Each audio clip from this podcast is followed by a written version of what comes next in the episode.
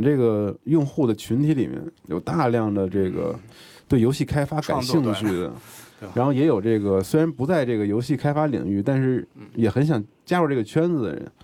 然后我们就认识到一个事儿，就是 Game Jam 啊，就是很多国内组织的也好，或者是 Global 的也好，它其实很多时候都是非常面向于行业内的一个事儿，就是大家都是这个公司的员工，然后大家想一起锻炼一下，然后团建一下，然后我们来一起做一个游戏的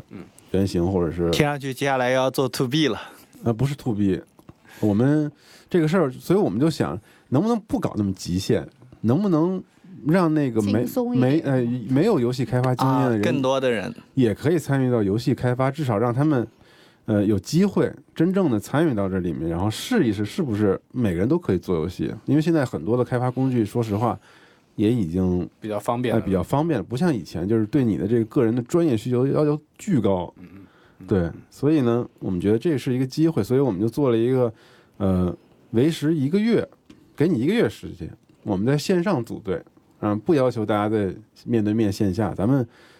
是不是能稍微的用长的时间，包括团队磨合分工，然后能体现一个更好的一个样子来？等到一个月过后，我们组织一个线下的活动，我们要像大家要像市集一样，每个人在这摆摊儿，每个人展示。哎，我让很多观众进来，这些观众都是玩家啊。你这都办成 YC Demo Day 了，他他不是 这些参观的人，也不是开发者。我就是都是玩游戏的人在这聚会，然后成为开发者的人，你就自己展示自己的游戏给这些人，那大家就是很融洽的一天。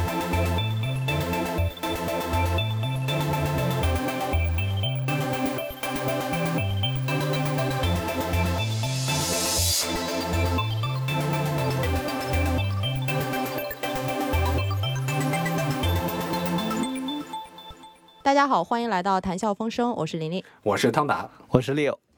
本期非常开心啊，应该是我圆梦的一期了。这期我们请来的嘉宾是等等等等集合的赵夏老师，跟大家打个招呼吧。大家好，我是集合赵夏，不过可以叫我西蒙，因为我电台节目里他们都管我叫西蒙啊。西蒙啊，英文名是吧？嗯，不是英文名。主主播主播的粉，这个叫艺名。这个艺名。对对对，嗯，对。对，今天非常开心，那个呃，西蒙老师来做客《谈笑风生》。对，其实说起来，我应该在《谈笑风生》的第一期里面就有 Q 过，是吗？集合，对，已经安利过了。对，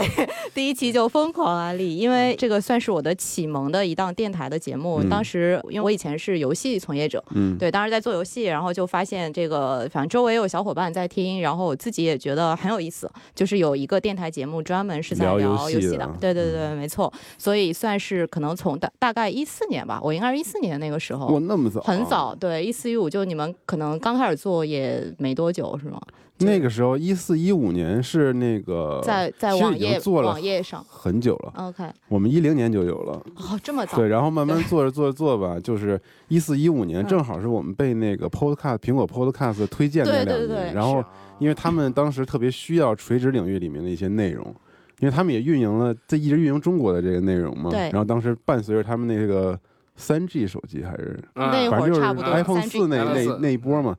完了推播客，然后就是因为只有我们做了游戏垂直领域里面的就是聊游戏的节目，所以他们就老给我们一个推荐位，就一直都有。对对，然后也确实那阵儿帮我们积累了好多很好的第一批的这个听我们节目的用户。我也是一四年，然后有听集合，对，当时讲讲游戏什么的。对，那个时候好像那个喜马拉雅什么的，好像还没开始做吧。呃，开始开始对，但当时还比较早期的时候，是。喜马拉雅一二年开始搞嘛，对，然后那个时候，反正在播客这个圈子里，所谓的这个电台圈子里，一集合应该是非常早的这个一批老的这个电台了，嗯，对。然后那发展到现在，这也过了六七年了，就是集合网应该也经历了很多的变化，然后也长出来了自己比较多不同的各种。乱七八糟事儿。对，所以还蛮想请教一下，呃，如果您跟别人去介绍集合，您会怎么介绍？我们是一四年成立的公司嘛，这个事儿一开始其实就我们几个小伙伴在一块儿，然后就说那个我们我们想做一个从头到尾说一下啊，对，就是这集合怎么来的？首先小故事啊。就是一零年那个年代吧，就我们都是玩这个主机游戏的玩家，然后这主机游戏吧，它一个特别怪的现象，就是因为中国当时嗯没有这个相当于没有这个行业，是因为那个国家禁止游戏机这个这个领域，当然现在已经开放了，但当时是禁止的，所以很多人呢都通过一些这个走私啊，买这种水货啊这种方式，不是走私啊，就是买水货。我们没参与走私，对，就买水货的方式，然后买这个游戏机。所以其实它在中国一直是一个特别小的圈子，而且咱们中国其实普及 PC 之类的这个是普及的很快的嘛，是每人每家都有这个。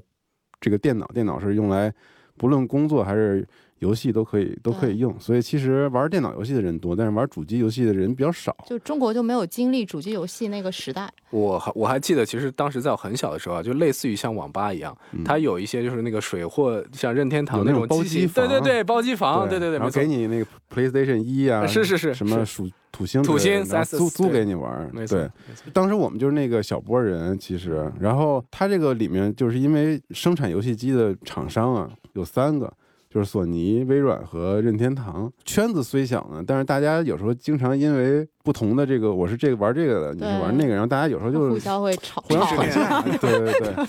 互相吵架，就我们就觉得好像有点没劲哈，就是都不好好聊游戏了。就是老整哪个游戏游戏游戏机好啊什么的，我看不上你的，你看不上我的，我们就说我们自己弄一网站吧，然后我们就专门聊游戏的，嗯，就聊游戏里面那些文化知识啊什么的，对，哎，这个有意思。因为我一开始是因为写写了点那个，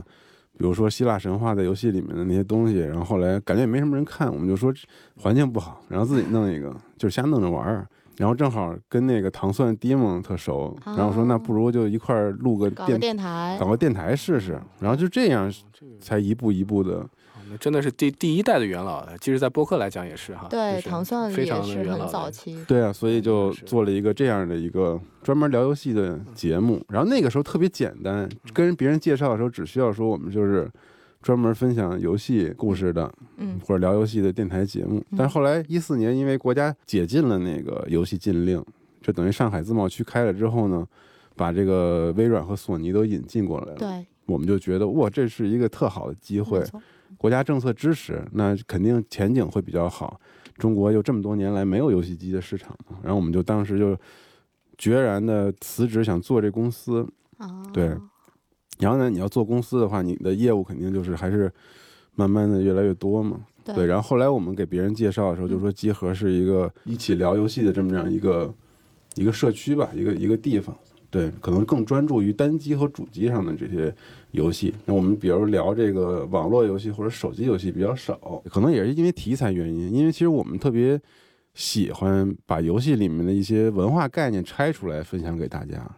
就我们早期发现嘛。我是不是说太多了？所以那肯定这个样子，一般都得是大型游戏。大型游戏就肯定至少得是，比如比如说 PC 或者主机了。对，你说对了。你知道为什么是这样的吗？因为我们一开始其实聊好多就是关于这个游戏特别细节的玩的东西，你知道吧？嗯。然后就比如说我跟林林，我我跟你聊一个我最近玩的游戏，它这个枪怎么打的，然后这里面数值升级什么这技能太专业了，这个你肯定听两下就啥玩意儿说啥呢，就根本不愿意听了。但我们其实做这个初衷还是希望更多的人能够通过我们了解一些是不是哎这个游戏听起来还好像挺有意思的，对，就不愿意只是在自己的朋友之间。这个聊，因为这样永远就是自娱自乐嘛。我们觉得，但是游戏这个很多游戏很好玩，很值得推广，所以我们就找到了一个方式，就是聊一些游戏当中的一些文化、人文的，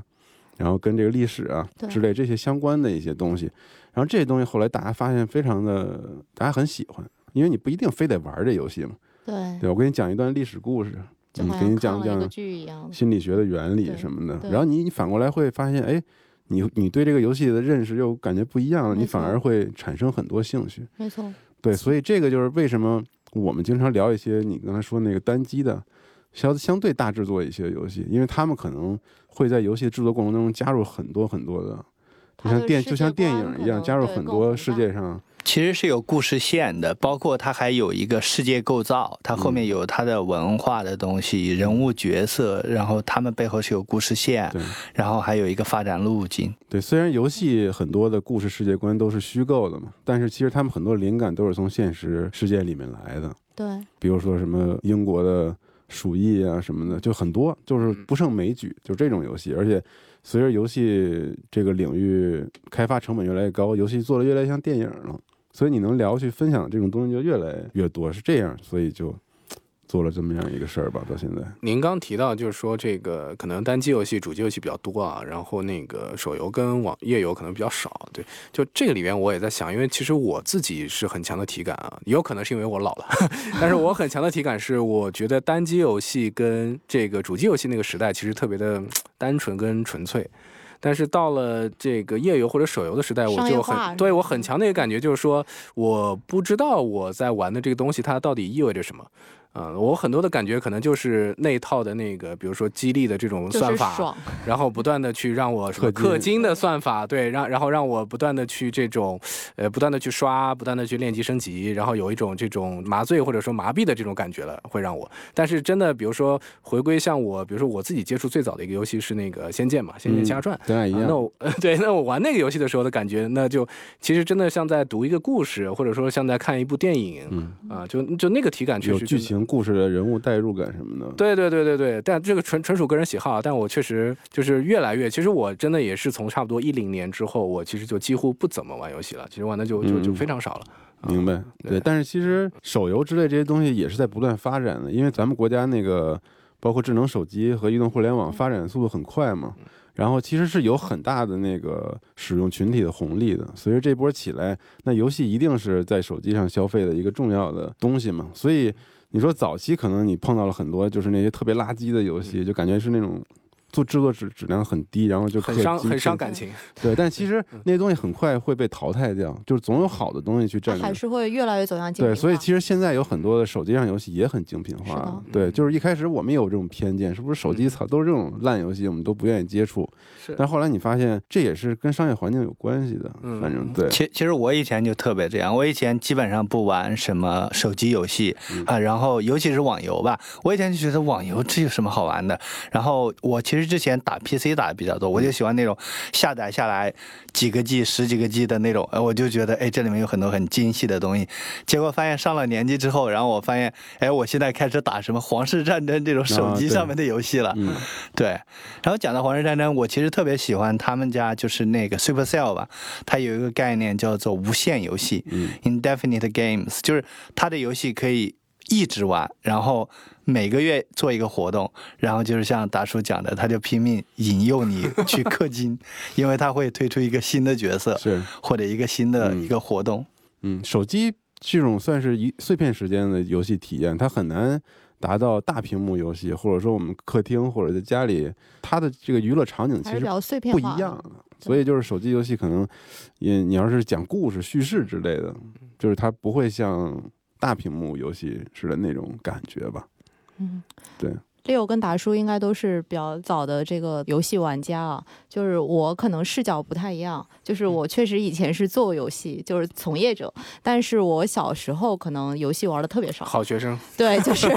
就是我其实没有经历过这个主机，然后什么单机游戏这些，然后后来我最早进入到这个行业里面的时候，就是手游开始发展，就网游可能都已经过了那个阶段了。我大概一三年开始入行的，然后那个时候就是手游开始就慢慢最火爆的那对，就开始起来。泡沫时代，对对对，我我一开始在日本，然后日本当时的那个手游还比较落后一点，它是那种网页版的，就是那种，然后后面就出现了原生的这种开发。国内我记得当时是那个《斗塔传奇》啊，什么乱斗啊这些，应该都是第一批。然后后来我就回来，呃，就是又去了网易嘛。然后，所以我当时在做游戏的时候，我的体感就是直接上来就是非常商业化的那个状态。这也是为什么就是机核当时特别吸引我。我其实一直在思考这个问题，就是我当时在做游戏。戏的时候，我会是一个就有点 business，就是商业性质再去看这个行业，但是忽然发现到一个电台，然后它可以给你讲很多你可能之前错过的一些情怀的，对，有情怀的很有趣的一些游戏，包括它外延的一些故事。因为大家都说游戏是第九艺术，就它其实能够链接非常多，就刚刚那个西蒙老师也提到的，就非常多的背后的历史文化这样的一些好的故事世界观。所以你们现在怎么去定位？就是机核跟游戏行业的这个关系，在在中国，嗯，其实如果说用户关系的话，比如说我们的这些听众们，用户关系的话，其实也是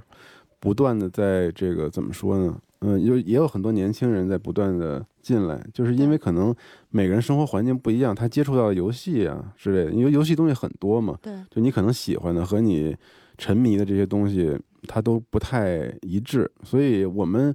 因为一直就做这方面的内容，所以那自然吸引到的可能就是跟我们一样很喜欢主机单机啊游戏的人。然后这些人还有一些其他的特点，就是他如果他喜欢这个游戏，他会把这东西研究的比较深，他会想去了解这个游戏周边的方方面面。然后同时这些人也喜欢，比如看剧，嗯嗯，看电影。就是像是我们这些人兴趣的画像嘛，然后基本是就是这样。然后你要说跟游戏行业、跟商业上的关系呢，其实就是随着这几年的发展，单机，比如说 Steam 这种平台，其实它在中国的发展一直非常好。然后当然同时有很多那种大流量游戏带来的这个新的用户啊，但当他们登录 Steam 之后，可能会发现，哎，这个平台上游戏这么多，没准有更适合我的一些其他的游戏。所以这几年的随着 Steam 用户的增长。同时，其实带来了很多新的体验单机主机游戏的这些玩家们，然后也有很多中国的开发商，然后注意到了这块市场，也更多的去推出一些，比如 Steam 面向 Steam 的游戏、Switch 的游戏，现在有很多厂商都在做这方面的这个工作了，而且可能很多游戏是全平台的，比如有手机版，也有这些版本。嗯，对，那我们可能在这个时候也成为了这些厂商很愿意合作的对象。对。嗯，就是好的游戏还是每年都在不断进步的一个一个方式。您刚才提到说，当时有三个游戏游戏的这个主机厂商哈，就是一个任天堂，一个是这个索尼，还有一个是微软的。然后我其实这个也还挺有偏好的，就是我是属于可能会去愿意去争一争这个事儿的，因为因为我刚刚想讲说，是吧？对，我觉得吵架现场。没有没有没有，我我觉得任天堂的那个价值观，我就真的超级喜欢。他的所有的游戏都能让我去体验到说那种纯粹的快乐纯粹的快，真的是纯粹的快乐。所以以其实很多的会让我有那种真的感动的那种感觉。而不是说，呃，比如说很 fancy 的画面呐，或者说一些很好的设计，当然那个东西都很好啊。但是我只有基本上玩任天堂游戏的时候，包括跟这个伙伴之间的这种互动，然后这种感情的这种促进，对，就所以那个方面我会很有感觉。任天堂真是又独特又神奇的一个存在，太伟大的一个公司了。就是刚才我说那些单机主机游戏啊，我们经常聊这个文化呀、延展的这个内容呢，基本上都是这个在索尼、微软或者 PC 平台上的。但你要单论任天堂呢，人家从来不搞这些，人家就是纯粹的快乐，就是好玩。他的游戏就是好玩，就是马里奥啊，什么马银呐，什么这些，就是闯关的这种游戏。但是你能在这里面发现人类的创意为什么可以如此的牛逼，真的是，对，反正就不太一样。真的是，包括我们，我们前段其实这个这个说到我们前一段在看，因为我们可能做一些投资工作嘛。我们前段因为那个疫情的原因，所以我们看一些这个线下的健身产业遭到很多冲击嘛，所以很多人在做线上的那个健身，在线的什么直播健身啊，很多的。我们健身房老师都那个变成在线直播健身，对，在在家里教你那种，对。然后我们跟他们访谈的时候就特别有趣，我们说你们竞争对手是谁啊？然后大家基本上异口同声都说是任天堂的那个健身环。对对对对对，说那个东西是产业里面卖的最好的，是因为疫情这块。那东西我炒的可老贵了，是吧？是是是，所以您怎么看？就是说，呃，三家里边有两家其实是日本公司嘛，然后还有一家是微软，是美国公司。就是您您您怎么看？比如说微软这个公司，它在游戏行业里边起到的角色，然后以及和这个日本公司一些区别。我觉得像 PlayStation 这样索尼，它其实早就已经是一个全球化的公司了。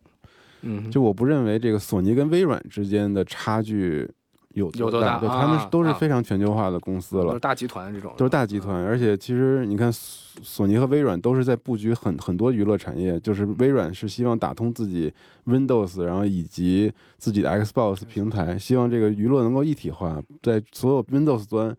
和这个游戏机端都可以打通他们这些这些业务等等，然后他们现在推出了各种各样不同的这个叫会员服务吧，它可以让你花很少的钱，然后每个月能给你提供非常多的这个直接给你订阅免费的这种游戏机制等等。然后索尼还是搞它的大娱乐产业，它的电影 IP、它的音乐、它的动画，然后再加上它的游戏，它自己会在这里面去把自己的资源调配的很好。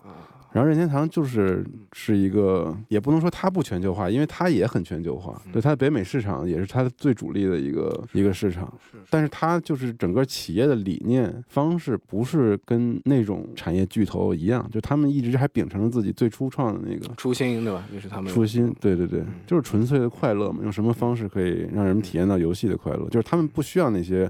文化故事的包装，他们就做那些。对，但我说这些，感觉咱们在这聊这些，大家可能体验不到啊。就是如果不太了解这方面游戏的话。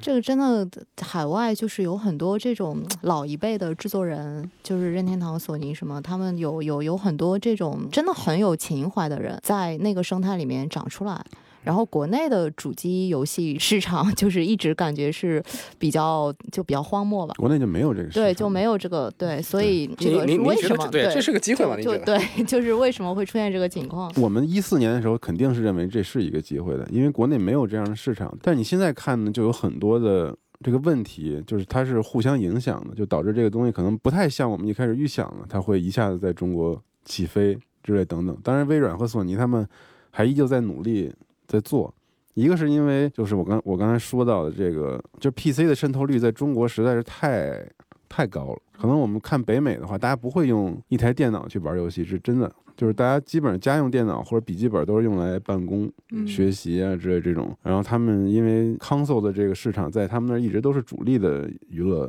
电子游戏娱乐消费。你在中国如果停了十四年、十五年，再重新进入国内的话，你怎么让现在的年轻人？去重新认识或者是接受手柄操作这些主流游戏的这个方式，其实连这个都是一个我觉得很大的一个门槛问题。因为你玩的游戏跟 PC 端现在都是通平台的了，比如你玩个 COD 使命召唤，嗯，对吧？你 PC 也能玩，你为什么要在拿手柄在这个？这跟中国这么多年方方面面的都有关系。我们国家没有这个游戏分级的制度。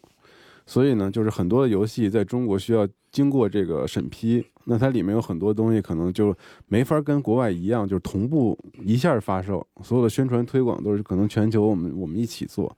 对，就是也会遇到方方面面的一些政策的问题。国家虽然也很想支持这个产业，但我觉得还有很远的路得走，就看是不是在这个领域里面能够一直坚持下去了。像索尼他们，我觉得真的挺不容易的，就很多人在这个。这几年里付出也挺多的，看起来好像中国现在看起来比较红火的，可能是偏电竞那一块的。对电竞，好像好像还行，是吧？但是像这种主机游戏或者单机，这个好像就比较对，基本上也都是玩玩那个海外的那些嘛，就是之前传统比较火的那些。您觉得从玩家的角度呢？就是国内的玩家跟这个什么日本啊、美国啊这样的一些玩家，大家是不是在对游戏的理解上也也会有不同？嗯，理解上我觉得没有什么不同。怎么说呢？就是还是看个人的游戏的积累的生生活的这些。就比如说，如果你在大学里面接触了 DOTA 或者撸啊撸，那你一定喜欢看这个电竞的比赛之类的。但如果那个你宿舍里的室友可能他有一台 PS，经常在打一些单机的游戏，嗯，那你没准就会受他的影响，成为一个主机单机的这个游戏的玩家。嗯，但是我觉得一旦喜欢某个游戏，大家在对游戏的理解上没有太多不同，反而我认为，因为中国 PC 当家嘛，中国 PC 上有好多多种多样的游戏，而且中国也有一个蓬勃发展曾经的一个盗版时代。也不说蓬勃发展吧，这词儿不好，但是但是，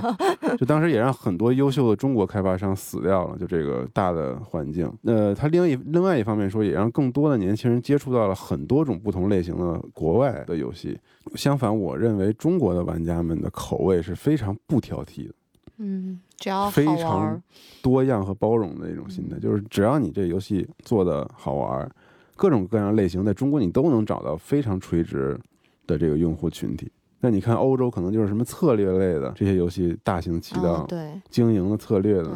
对，然后北美可能就是枪车球，对，就是我喜欢就玩体育的，就玩赛车和就玩射击的，然后那个你中国不是。啥游戏都有印度都是棋牌，对，所以我觉得中国玩家是很包容的，其实就是什么都愿意玩。你们你们那个平台上这些粉丝，大家平时讨论比较多的游戏有有哪哪几个？那肯定还是热门的，热门的游戏讨论的多。嗯哼，对，就是最近什么游戏刚推出，大家肯定会集中的聊。时效性是吧？然后一些经典的游戏也会一提起来就大家就聊，比如辐射。这种，这我们也是我们早期节目做的比较全面、比较好的这种游戏。对，从它的视觉设计、文学、音乐、电影，然后文化什么的，我们就把相当于把游戏拆散了。嗯，对，做了几期，反正现在很多我们的听众很喜欢这个游戏。讲到那个辐射这个游戏，我知道就是你们其实也会根据游戏做一些这种呃延伸 IP 的延伸，比如说这个 The Witch 就是巫师，嗯，你们最近我知道有一个猎魔人这样的一本有声书，我还想到之前我在美国还去专门看这个就是魔兽它的电影，所以看起来 IP 之间的这种联动啊，就是从游戏到电影也好，到有声书也好，其实它是有不少联动的。你们在这一方面有？有什么样的布局吗？其实我们最近做的有声书业务，是我们呃前思后想啊，就觉得是挺适合我们的一个形式。为什么？就是因为比如说，就我们有一个自己的集合 App APP，然后因为我们在早期提供了一个功能，就时间轴这功能。时间轴这功能可能现在别的播客也没有做。就是我们这个播客，因为当时专题节目很多，很多大家就是老在评论里说又做笔记了，什么这真好，这节目我又边听边记什么的。我们就说那不如我们就做一个，呃，因为我们节目信息量大，那我就干脆做一个你可以看的类似 PPT 的东西。所以我们这个 APP 就有一个独占功能，就是你说到什么知识点，它直接就给你出图和字，给你补充信息。你也可以这么浏览这个时间轴。所以这个就让我们这个 app 呢，就是嗯，留存了一批很好的用户，就他们非常喜欢来用这个功能去看啊之类的。所以我们的 app 其实有百分之五十的用户都是在用我们的 app 听节目的。所以听这个行为对我们来说，是我们的用户在我们这儿最大的一个行为。所以那我们就想，我们如果在听这个上面。再做一些延展尝试的话，还能跟游戏啊这些 IP 他们喜欢的这些不同的这个文化作品产生一些联系的话，那我们不如就把这些有声书的这个东西做起来。所以你像巫师这个游戏，那肯定就是这个群体玩家们就非常津津乐道的一款游戏。对，非常知名的 IP。对对对，非常非常好的。然后它的整个故事的这个源头又是波兰这个著名的奇幻作家这个萨普科。安杰伊·萨普科夫斯基，嗯，对对对，牛掰，对。然后他这个游戏，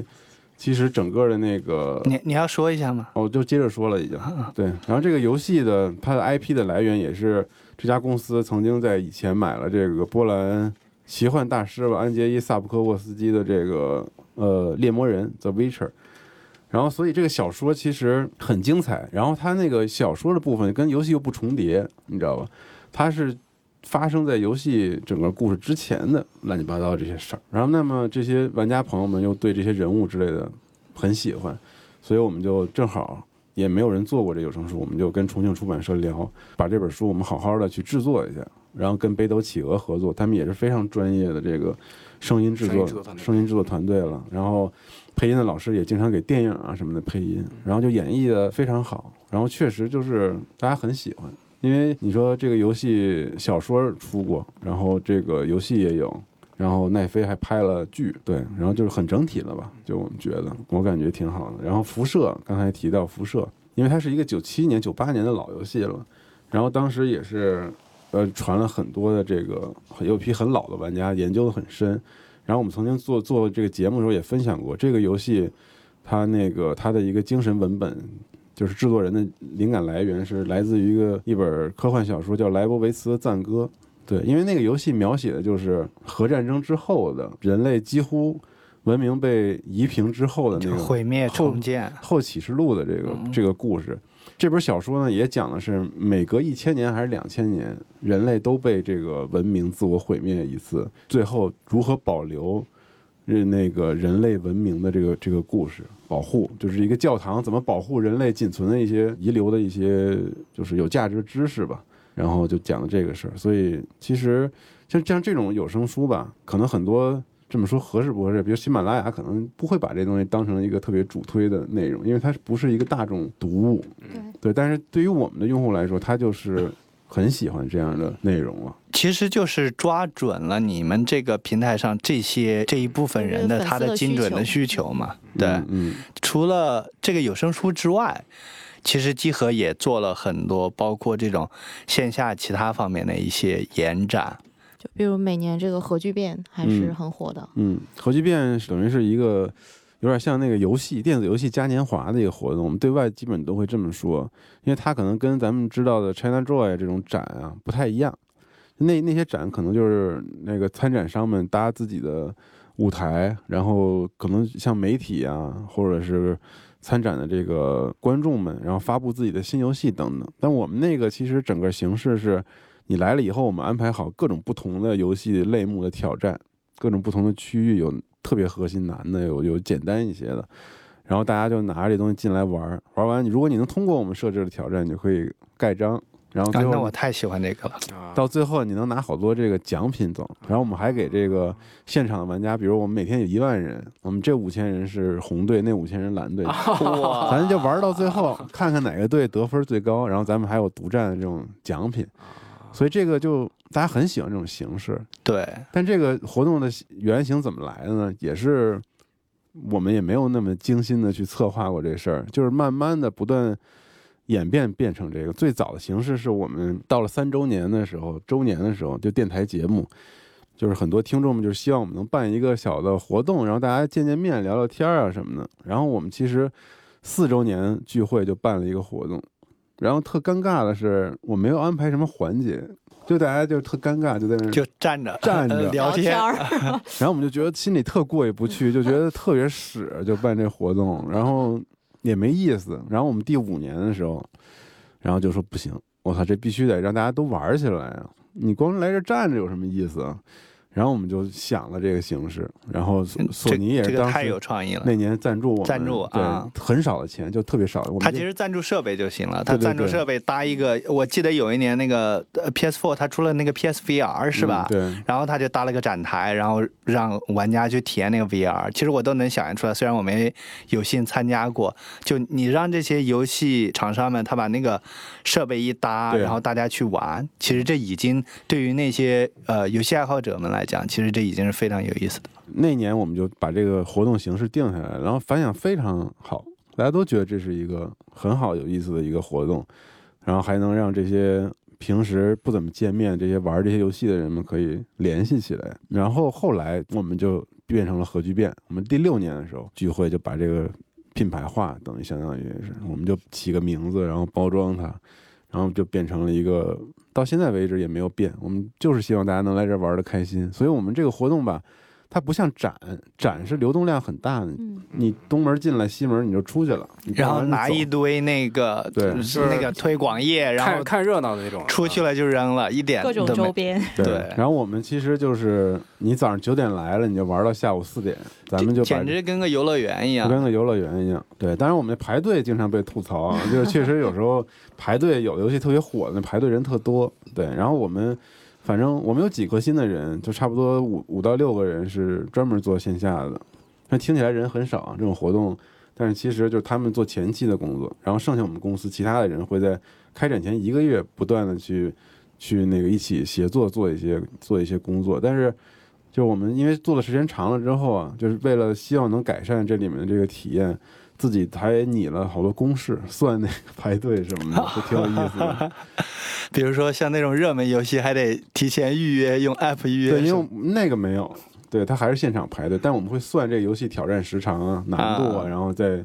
计算。还要通关的时间。因为我们自己也能看到自己在做这个活动时候的一些进步、经验的积累，就是整体上就是还是挺好的一个、挺好玩的一个事儿。那这事儿就是你们其实从蛮早就刚开始搞公司就就开始在做，一五年就做了，对，然后后来就商业化还可以，比较算我们比较好的一个项目，就大家来了也喜欢玩，而且也不是空手而归，确实都是嗯。这里是谈笑风生电台，一个由喜马拉雅战略投资部发起的访谈类节目。我们每期节目会推荐一档播客，如果你也想被我们的听众收听到，请联系 investment at 喜马拉雅 .com。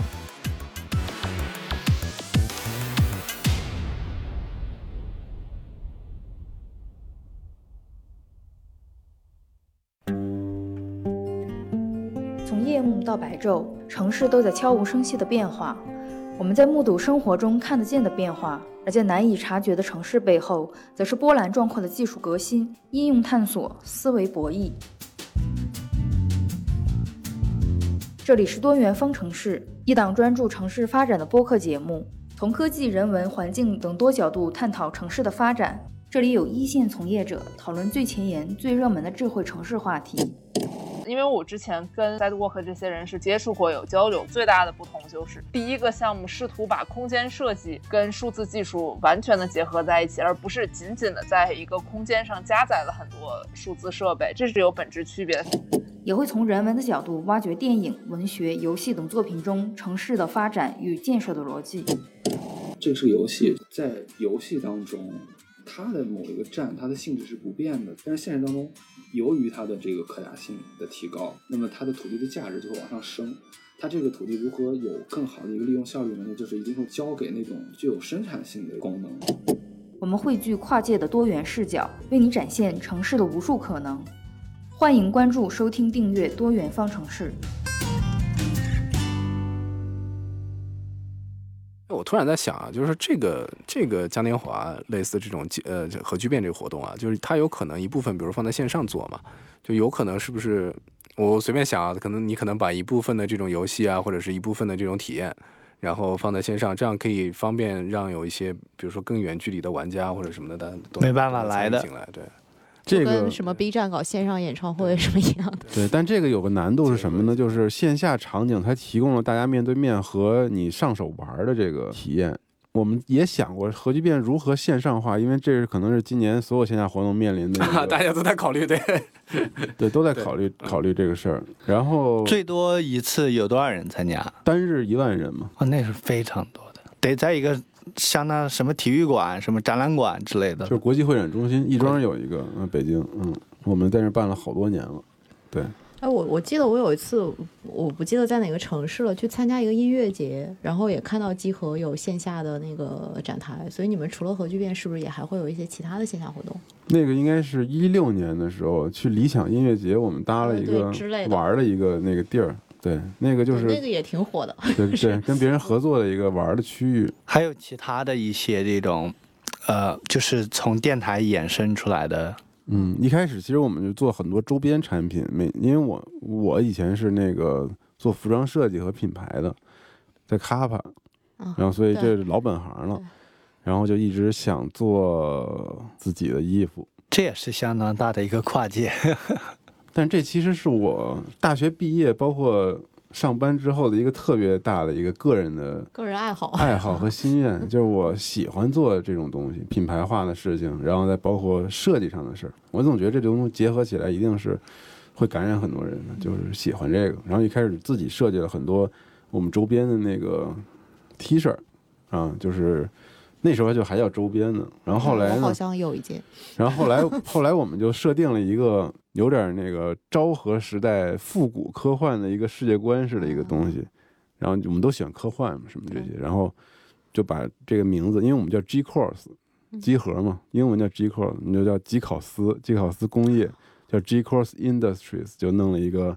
这么样的一个牌子，然后慢慢的做一些自己原创的衣服啊，然后再跟很多 IP 合作，比如说 PlayStation，然后我们就做过这个合作。对，然而我们也发现这个领域里面吧，就大家都知道，比如说喜欢这个游戏、动漫、二次元之类的，都会去经常去买优衣库的 T 恤。想到了大叔，举手。对 对，就我有我有全套银魂的。对对对，这就是 因为就是因为就是大家都知道优衣库有这个 IP 合作，每年都有，所以很多时候那些比较火爆的游戏的、动画的都会去排队买嘛。但是其实就是优衣库在 IP 合作方面的这个合作品类不多，其实它以夏天的 T 恤为主，对吧？主要就是对文化衫，对对。但是我们其实也是这个方面的消费者，我们也喜欢这个游戏二次元的这些文化，但我们同时又做设计，我们总觉得优衣库的东西虽然卖的多，但是它的设计啊，和其他的一些东西。它就没有提供给你更多的选择，实用性为主。对，然后所以我们就觉得这里面应该是，如果我们设计的好一些，嗯。啊，做的更别致一点，那是不是还会让让这个用户或者说我们的其他消费者们耳目一新。绝对的，我其实是这个海贼王和魔兽粉，嗯，到现在为止，我每次想要去买那个就是呃 UT，嗯，就是这种呃和联名的 UT 的时候，我没有找到一款我满意的海贼王设计的对对。设计的，就我看了这些都是我喜欢的人物，但是它的设计我不喜欢。嗯，其实他们优衣库也不太设计，我觉得。他们拿很多素材，版权方素材就是放在直接贴上来是吧？我举个例子，就是我们认为我还挺自豪，就是做的挺好的。就去年跟 PlayStation 的合作，PlayStation 授权给我们了，是它 PlayStation 一时代的经典 logo，就是那 PS 那个 logo，但是有四种颜色，你知道吧？就是那个很很老，但是非常经典的那个标。所以我们合作的时候，我们就去想怎么策划这个设计。那如果我们还像其他的周边产品一样，做几个品类，帽衫、卫衣，然后就把这个标贴着，它也也可以卖，就是因为大家都会买这种周边。但我们就想，因为 PlayStation 一是当年九十年代推出的一款有跨时代意义的 PlayStation 入局的第一款游戏机嘛，它又有这么多的色彩，很有那个时候的这种复古的风格范儿。我们就想，那如果跟服装结合的话，我们怎么去想？然后我们就想，那九十年代流行的服装是什么样的？啊九十年代很流行的就是运动风，我们把九十年代的复古运动的风格，相当于契合了 PlayStation 一刚出的时候的那个 logo 和它当时那些颜色，然后做成了一套很具有色彩冲击的拼接的这种一个系列，这这真的很好，大家也很喜欢。这个在哪可以买？已经 就是集合的网站是卖卖光了，没了是吗？搜到今年可能会补一些，但是就是我觉得这个是就是我们做的很成功的一个案例吧，我们自己也很满意的一个一个事儿。当然也不是所有的这个 IP 你都可以这么合作，因为它毕竟还是跟当时的一个文化背景和，有关系。像海贼王，其实你放在别人那儿，可能也也是一个比较难的难题，因为它的角色太具象了，它不是品牌的那种东西嘛。对，但是我们觉得这个事儿有挑战，至少是是有意思的一个事儿。我们反正做这么多业务，都是自己觉得有意思的事儿。对，我觉得比如说海贼王，我能想到，你可以其实就是玩一些 word play，玩一些文字游戏，围绕 One Piece 那个英文名玩一些文字游戏。我其实听下来，我有一个感受，就是西蒙老师其实你看这个集合的发展，他可能首先西蒙老师本身也是跨界，呃，集合从这个电台起，然后又有自己的 app，又做这个线下的核聚变，又做自己的有声书。其实这里面我们很应该看这些播客来讲，很少会做到这么多的，尤其是我就是有声书，我觉得其实还是一挺大的一件工程的，而且因为我有听嘛，就嗯听下来那个体感简直就是专业级别的这种东西，我觉得还是。挺做到极致的那种感觉，这一块你们是怎么考虑的？为什么你们愿意去尝试这么多，而且尝试到这种极致的程度？因为我以前可能跟我的从业和以前做的事情有些关系，因为我是一个特别就是视觉化的一个人，你知道吗？可能因为我以前做设计师的，就我对很多东西都可能会以这个是不是好看，是不是酷，你这东西到底是不是能给人耳目一新的感觉做第一的思考。因为我觉得啊，就是现在的很多事情、很多产品，包括很多的有意思的事儿，它不是内容做的不够好，做内容不是一件特别特别有门槛的事情。我认为，如果你积累的够深，学习的够多，你在内容的组织和内容的传播和内容的制作上，就是大家的不会有那么天差地别的效果吧。最终，只要你很付出努力，你就可以。Leo 问我为什么做比较极致，是因为我们认为内容可能是你的骨肉，但是另外一方面是效果、形式、展现、包装，这个是皮，就是他们这两个东西在我心里是完全一样的地位。如果你把内容做好了，那你再把外面的东西，有点像品牌的，对对对，你体化的那个你你都要做好，那它一定会吸引到你想吸引的人。光有一个，我觉得都不行。所以，可能这是我们公司内部面对很多我们自己做的东西的时候一个就是要求吧。就甚至包括我在看你们的 app，你们比如说，首先我这是黑暗模式，i iPhone 的黑暗模式，就就觉得这绝对是就是行业级别的。行业级别的这样的一些设计，体验很好，体验很好，有资讯，有这个讨论的，有有声书，有电台，然后还有一些游戏的东西，有账号，所有这些东西，我就觉得你们做的都是，比如说有声书也是这种。呃，不是要夸喜马拉雅，但我一听下来，和我们比如说专业团队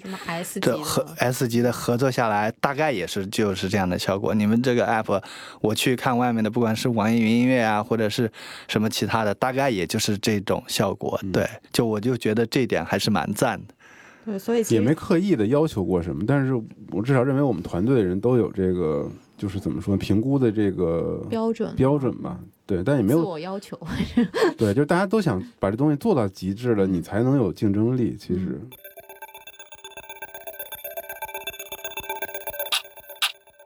就谈到这个品牌感的，就是我还蛮好奇集合的这个粉丝啊，嗯，就是。有没有经历过一些什么样的？你们当下的粉丝和最早的时候的那波粉丝，他肯定是慢慢在扩大的生长的一个过程。就是有没有经历过一些什么样的这个演化？就是你们有观察到？我们其实没有太事件性的事情让我们观察到。这个新老粉丝的一些有什么区别是吧？对，因为做时间长了之后，很多事情都是慢慢在变化的。因因为我们有一个很直观的机会，就是我们可以通过核聚变的时候来看看我们的用户，对，他们是多大的多大岁数啊？直接见着真人了。对，然后他们是这个男孩还是女孩啊？对，就是你会直直观的感觉到。呃，是有一批老用户，他们跟着我们一起，就慢慢的岁数越来越大了，然后就带着孩子啊什么的，就这样。但是你也会看到有很多年轻人，他们也来，他们也也加入到这个群体里面来。所以，呃，我认为我们的用户的年龄啊，这个规模和这个性别的占比，好像这些年来没有太大的变化。嗯，对，十八到二十五岁的有一半。二十五岁再往上到三十五，可能还有一部分。然后男孩百分之八十多，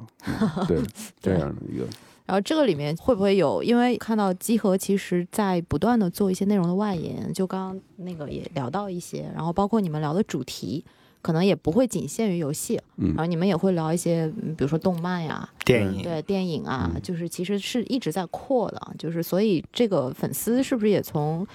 相对比较硬核的这样的一些游戏玩家，然后会慢慢的扩展到一些泛文化领域的这样的一个大的圈子。你们有有对？因为我们其实更想，呃，营造的一种可能是生活方式吧，就是全面的。因为我们本身就是这个群体的人，所以你要说诺兰电影出了我不看看我不聊聊，那不可能。是。那我们最近还在聊那个信条。对信条。对，所以你说，那我们何不如就是。把这块儿也做一做，我们的兴趣圈其实集合更像是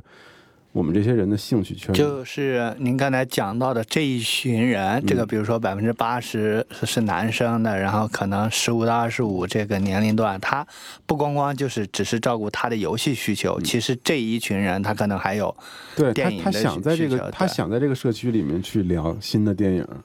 那所以我们都会这根据这些东西做一些内容，就当然还是以集合以往的形式。我们会分析这个他这个电影是怎么去创作的，可能，然后可能也会把这里面的一些有意思的东西挖掘出来分享给大家。其实我们做这些内容的时候，跟我们做游戏的方式方法都差不多。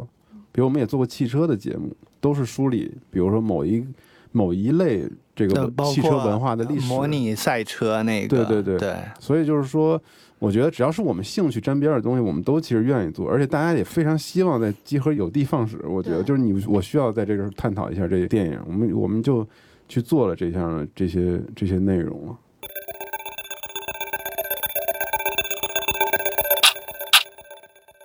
其实类似于不知道怎么就想到虎扑了，其实类似于这 哎有这个直男的一个直男兴趣社区兴趣社区对，然后我们也做一些生活，比如我们会做美食节目。教做饭的，这都有，就也有一部分粉丝可爱看。我们还出过关于精酿啤酒的挺高规格的纪录片儿，然后这个也是在网上评价很高的。对，就是只要我们关心的、我们喜欢的，它一定都是有有很多东西值得你去研究和分享的。所以你说集合现在还是不是一个纯粹的游戏的一个社区呢？就我觉得也不是，但是至少这些人是有同样的。画像和兴趣点呢。我觉得你们就是围绕这群人的他的这个兴趣出发的，包括我其实刚才听到一个点，我非常赞同认可的，就是您说到那个时间轴这个概念。其实真的在我们大的平台，比如说喜马或者说网易或者说其他这些平台方去谈时间轴这个概念，也就是今年的事情。对，你们其实从很早就其实意识到，也是因为。对这这群人了解嘛，然后去从这样一个角度去给他们提供这样一个功能，其实一直是走在他们的需求的前面。对，刚才新闻老师提时间轴这事儿的时候，我就我刚就想打断一下，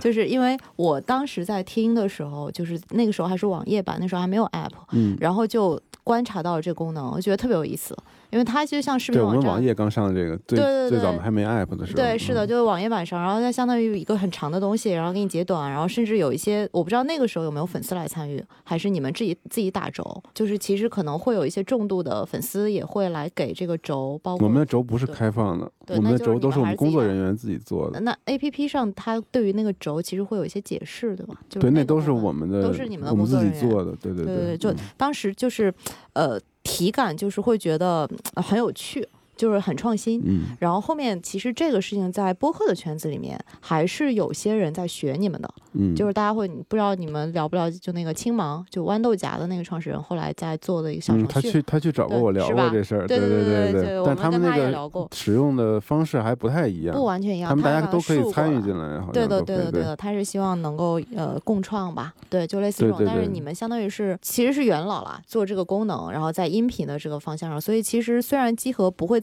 定义自己是。播客，但是在播客的这个圈子里面，应该很多人还是会把你们当前辈，然后会对 会会会挺关注的。我操，对，不敢称为前辈。对我刚刚提到这个，其实是想接着问说，还有哪些类似的这样一些东西，是因为哎，你觉得这群人他们可能有需求，然后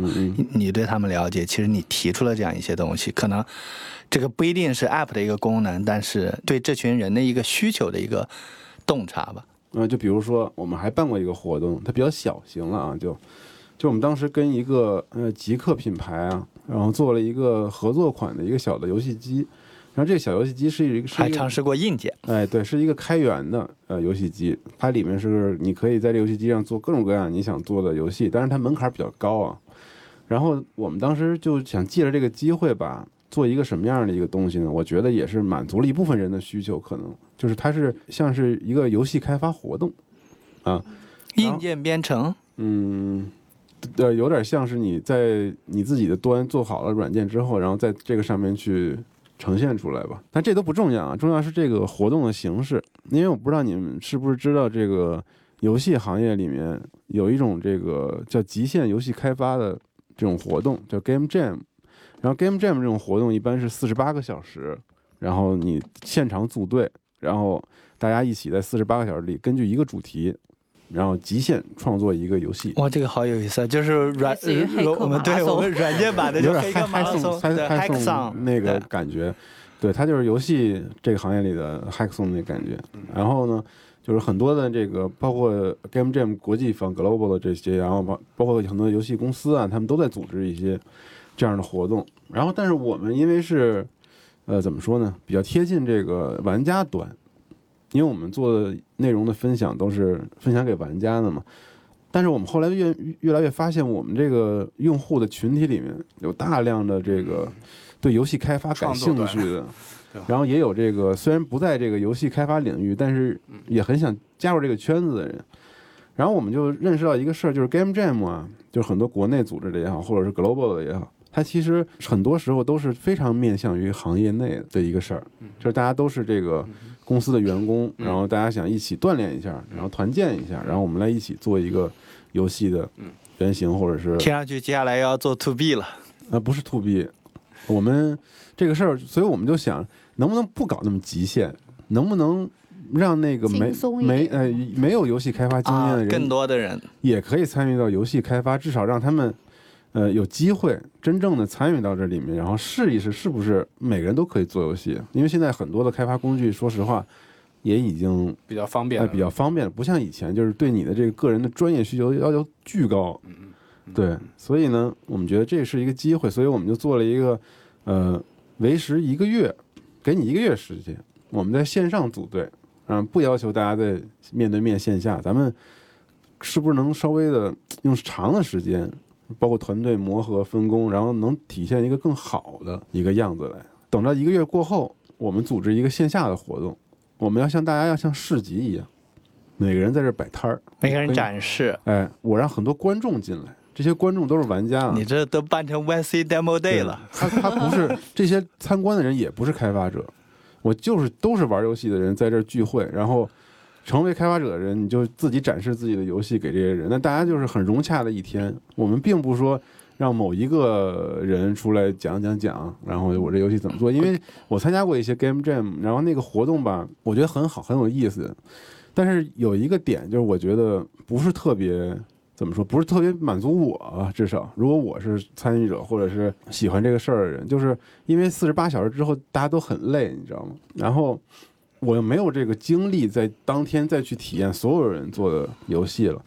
然后基本上这个很多评选方式或者是讲解介绍的方式都是我要把这东西做成一个展示，有时候是像类似做 PPT 似的。我们最后集中大家每个人五分钟啊三分钟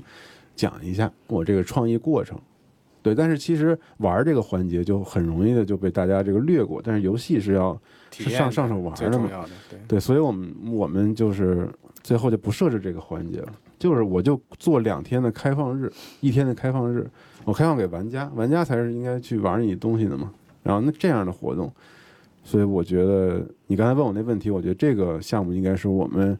因为了解自己的这些用户群体，我我觉得这个特别好。然后我现在甚至都觉得，你可以把 Game Jam 和那个核聚变结合起来，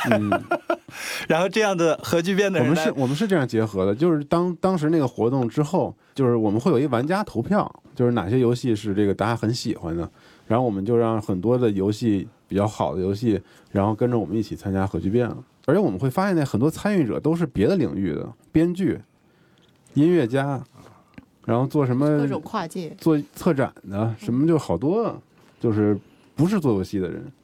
他们的那想法和最后做出来东西那相当的精彩。我感觉能产生很多很有趣的这个所谓独立游戏，对小的那种。对，所以这个这个项目我们也觉得也是挺好的一个事儿，也是基于我们用户和自自身角度出发的一个一个一个创意吧。对，嗯。而且听上去感觉，其实像游戏社区的，至少比如说类比虎扑的话，什么篮球、足球那些，听上去要更加的 hardcore 硬核一些，是比较硬核，因为有门槛要开发啊之类的。对，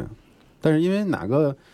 热爱游戏的人不想自己尝试做游戏？我觉得这可能是每一个热爱游戏的人都想过的事儿。伊朗马斯克的。第一笔钱，嗯，就是写游戏，写游戏软件，卖了游戏软件得来的。他十几岁，十五岁什么就开始编程，然后玩游戏，然后就写了自己的游戏，然后得了第一桶金。还有什么其他什么类似的这种吗？也是这种，我觉得这个特别有意思。其他就都变成我们的业务了，核聚变呀、有声书啊这些。对，其实就我们不会努着做一些特强行的项目，就是这东西可能你做出来之后。大家觉得我这看不明白啊？不会，基本上都是大家肯定有这个需求，而且提供一些好的服务。就是我还挺好奇的，就这需求是你们自己挖掘出来的，还是什么粉丝直接因为我们找到你？我们跟我们的用户是一样的人，所以特别懂满足自己的需求，就是满足用户的需求。对，如果我们觉得这个事儿牛逼好玩儿，那我觉得他一一定很多人跟我们一样，因为你是什么样的人，你吸引什么样的人嘛，是吧？那比如就讲到有声书，就是你们怎么看有声书？就比如说，就是刚才讲的那个呃，莱博维茨，莱博维茨的赞歌，就他可能玩了这个游戏，他会想去听这个有声书吗？就然后这个是怎么有这样一个跨度？然后那比如说你做了这个有声书，实际上这个效果，包括听众的反馈怎么样？很好啊，因为如果我是辐射迷的话，我确实也是辐射迷。这本小说我玩完游戏之后立刻就看了，就是因为它很重要，它让我了解这个游戏的这个创作的来源是什么。而且这是一本很好的小说，只不过它没有那么大众，不像比如黄金时代的那些大作啊之类的。就它是一个虽然也得过奖，但它依旧是一个小众的作品。但这个小众的作品又跟这个游戏的连接非常的紧密，所以那一只要喜欢辐射的人，我我认为他都有可能去听这个这个书。然后现在很多人这个对纸质书也没有那么那么多时间去捧着看嘛，然后听这个东西又不占用你的一些眼睛和你，比如开车通勤啊，所以它确实对我们来说也是一个最好的选择，去了解这本书。我我其实刚刚讲手游的时候，我有想到一个，就倒不是我我在玩的，是我观察到我们同事在玩的一个叫那个什么《江南百景图》，是吧？嗯嗯啊，就是那款游戏是，就是像那个西蒙老师开始讲的，会让我感觉好像手游逐渐的在有像说。呃，一些可能文化呀，然后可能像一些故事的这种这种深度啊，就是广度啊，像这些方面再去做一些探索，我我有的感觉。虽然我估计那个游戏的体验方式应该还是比较简单的，因为我看那上面好像还有偷菜之类的东西，是简单的，对 对。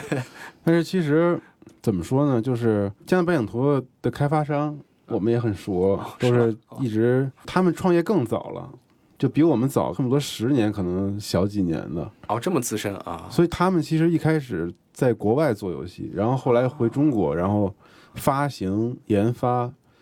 他们都做过。这是一个呃，怎么说呢？就一一直深耕在这个领域里面，去做这些挺好的游戏，专注于这个。曾经也做过很多这 Steam 上的 PC 的一些一些游戏的尝试。就这，这是一帮很很执着也很专业的人。他们积累了这么长时间的经验，那现在做出了一个江南百景图，就我就说这个东西，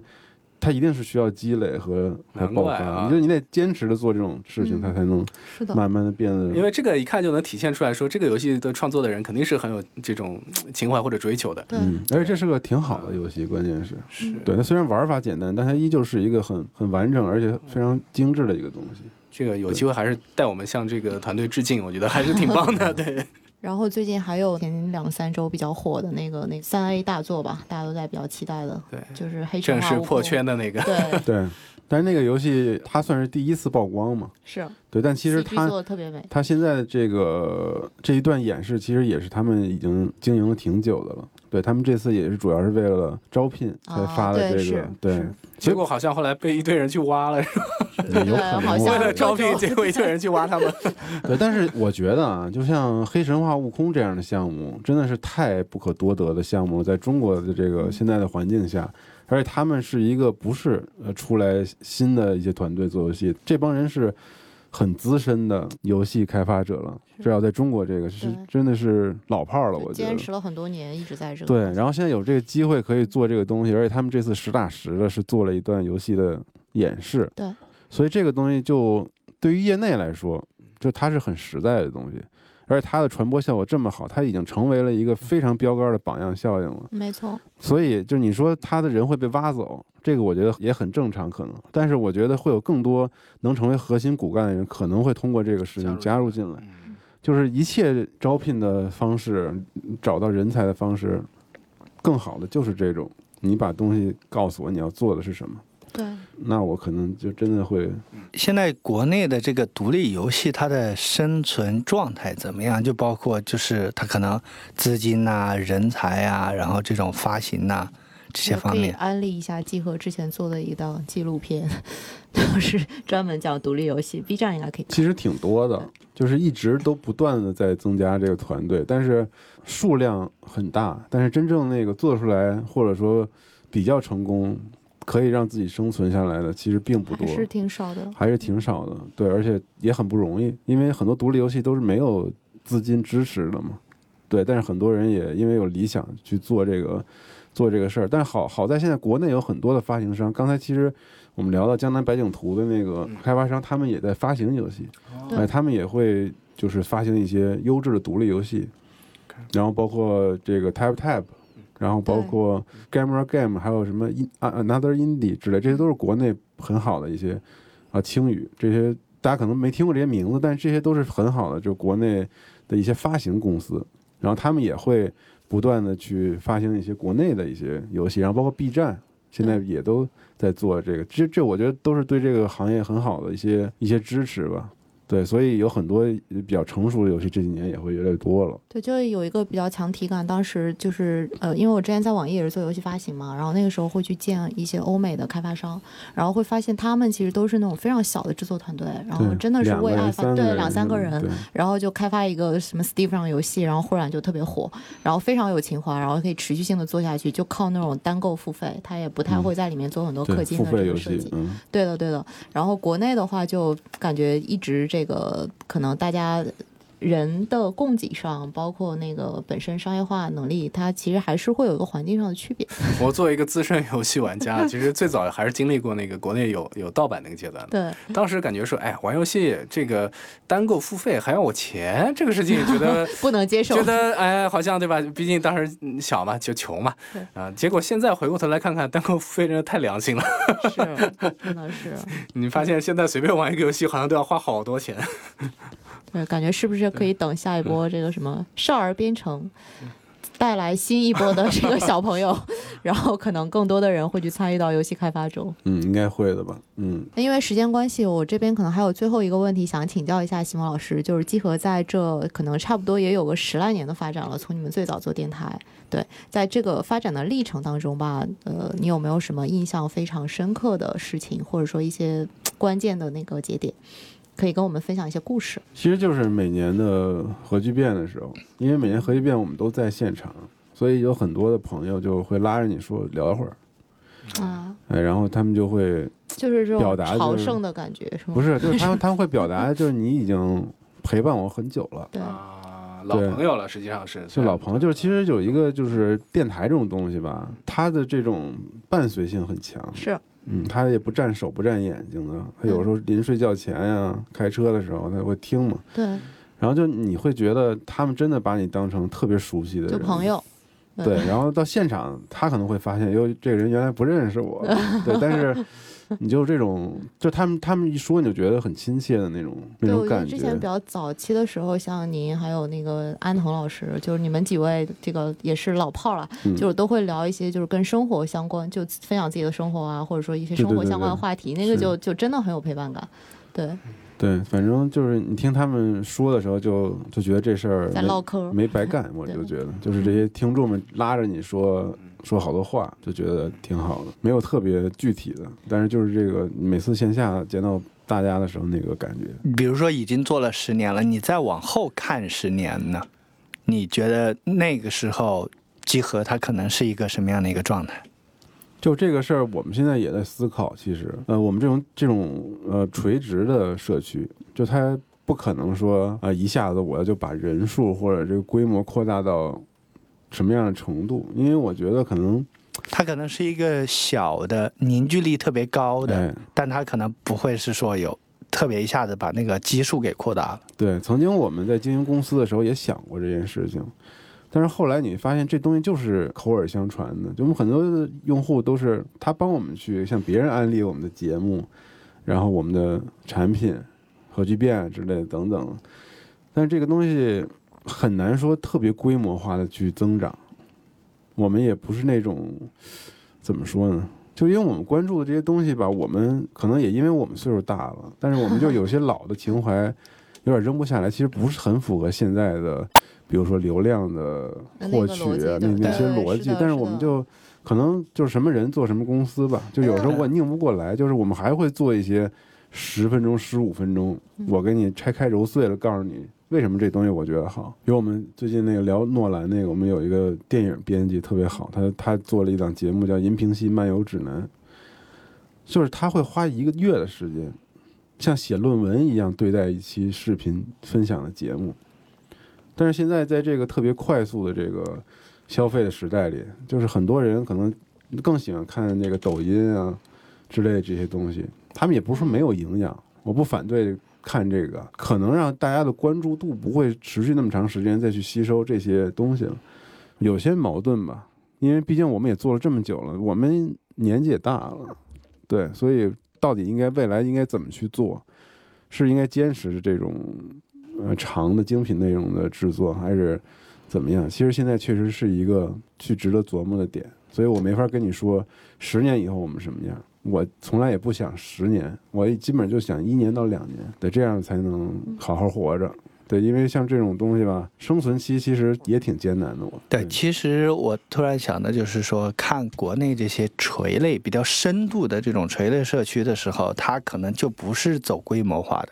那它可能走的就是这个垂类人群的价值的深度挖掘。嗯，所以这样看上去的话，包括核聚变呢，包括有声书，我觉得其实它都是在这个路线上面的，就是对这一群人群的一个深度价值挖掘，然后朝着高客单这样的一个方向去走。如果你服务做得够好的话，我觉得你是可以提高你的单价的，因为大家如果觉得你买的东西值，那一定就是好的。那如果他觉得他白花钱了，那肯定是我们做的东西不符合大家的这个想法和期待了。对，所以我们还是希望把所有的服务啊、产品都做得更极致一点，让它独特性更强一点。目前的状态是这样，当然后续我们自己也在不断的去思考啊这些事儿。嗯，你们应该也培养了非常多新生代的这个主播。对，跟老一代的风格会有一些风格上的演化吗？会有，会有。我们有很多这个九三、九四啊，比较年轻的一些主播，然后他们也会组织一些我们不懂的话题啊，但是也都做的挺好的。他们现在是在一个品牌下面，还是说已经分化出来了不同的节目了？你像电影呢，我们就单独的节目了，其他的呃也有一些，对。对，西蒙老师，您这边呃，像我们的这个听众朋友有什么可以推荐的？你觉得比较好的播客节目吗？我其实刚才就在想，怎么样可以让西蒙老师有一段去阐述一下为什么讲 The Witch，以及你觉得它的制作啊，它好的一些理由的东西。对你也许可以接着这个。我我我真是一个做播客但完全不听 这个对对，或者推荐游戏。就是传统有声书，就是我们的理解啊，有的时候就是，嗯，它是读书嘛，它相当于是把书，然后一个主播给你读一遍的这种感觉。音频化出版。音频化出版，然后但是那个我们合作的北斗企鹅呢，他们就想尝试一种更有代入感的风格，但是又没有广播剧那么的演绎那么重，哎，所以其实我们这个整个猎魔人这套书呢，它里面有很多演员参与。他会把里面的角色按照不同的性格表演去这样展示出来，然后有一个非常好的旁白。就我们觉得这个，反正在制作规模上，可能确实要比可能市面上普通的一些有声书要大，但是同时给你的体验也也特别的好，你脑中啊或者你代入感特别强。对我们同样这个制作制作规模呢，还有安德的游戏这套书，对，其实我也就你们现在出了大概有五六本了。对对对。对，然后也推荐大家可以去感受一下。对，然后单人演播呢，我们做过《克苏鲁神话三》这本书，这本是我们卖的最好也是最火爆的，对，也可以尝试一下。